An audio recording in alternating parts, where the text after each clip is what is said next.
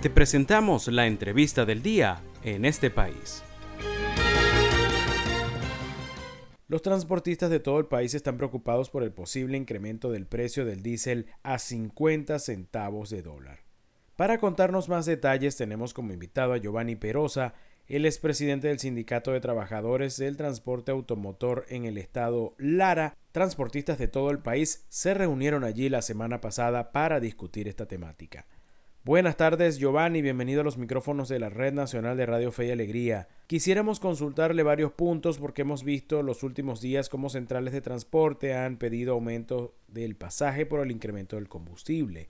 Háblenos sobre este punto, además de la posición de los transportistas en temas como el VE Ticket y el estado de las unidades que prestan servicio en todo el país.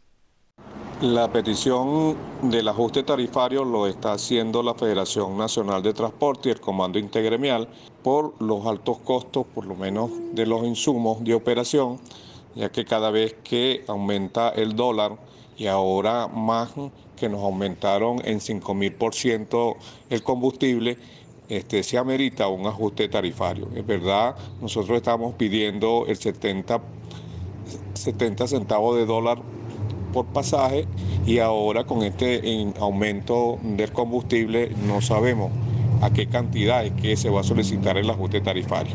Y allí que es la petición de nuestro gremio para el ajuste tarifario. Y, en lo otro de lo relacionado a lo del Betique, también se, se le está proponiendo al gobierno que no es que nosotros estemos en contra de el, avance pues, de la tecnología, pero que eso tiene que ser un sistema que tiene que ser montado en consenso y que las cosas estén claritas. Estamos pidiendo que las aguas salgan claritas para nosotros poder llegar a un acuerdo de cómo es que se va a poner a funcionar este sistema de cobro.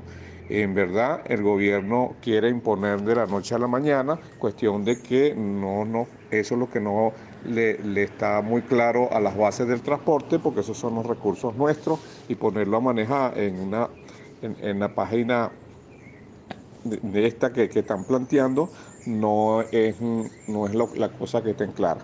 No es que estemos en contra, repito, pero las cosas tenemos que llegar a un consenso para poder implementar este sistema.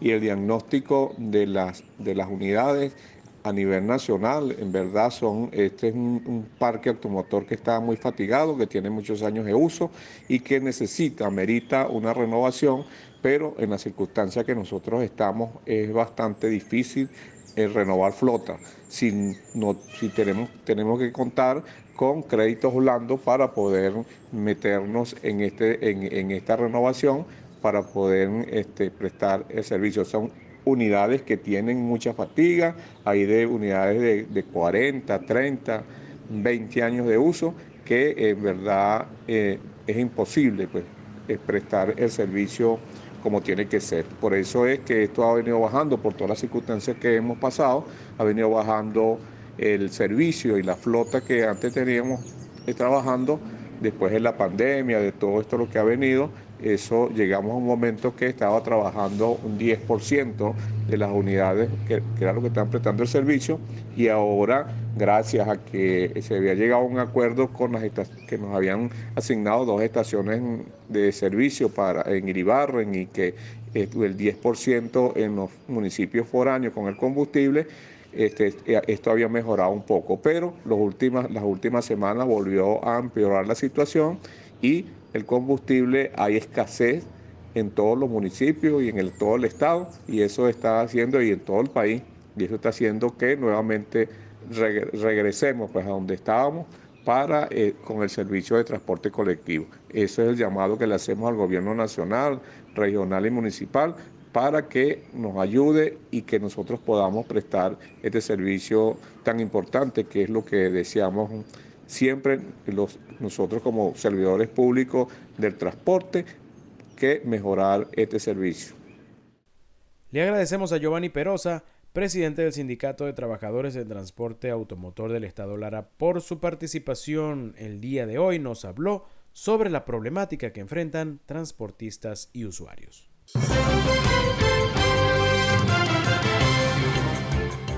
Esto fue la entrevista del día en este país.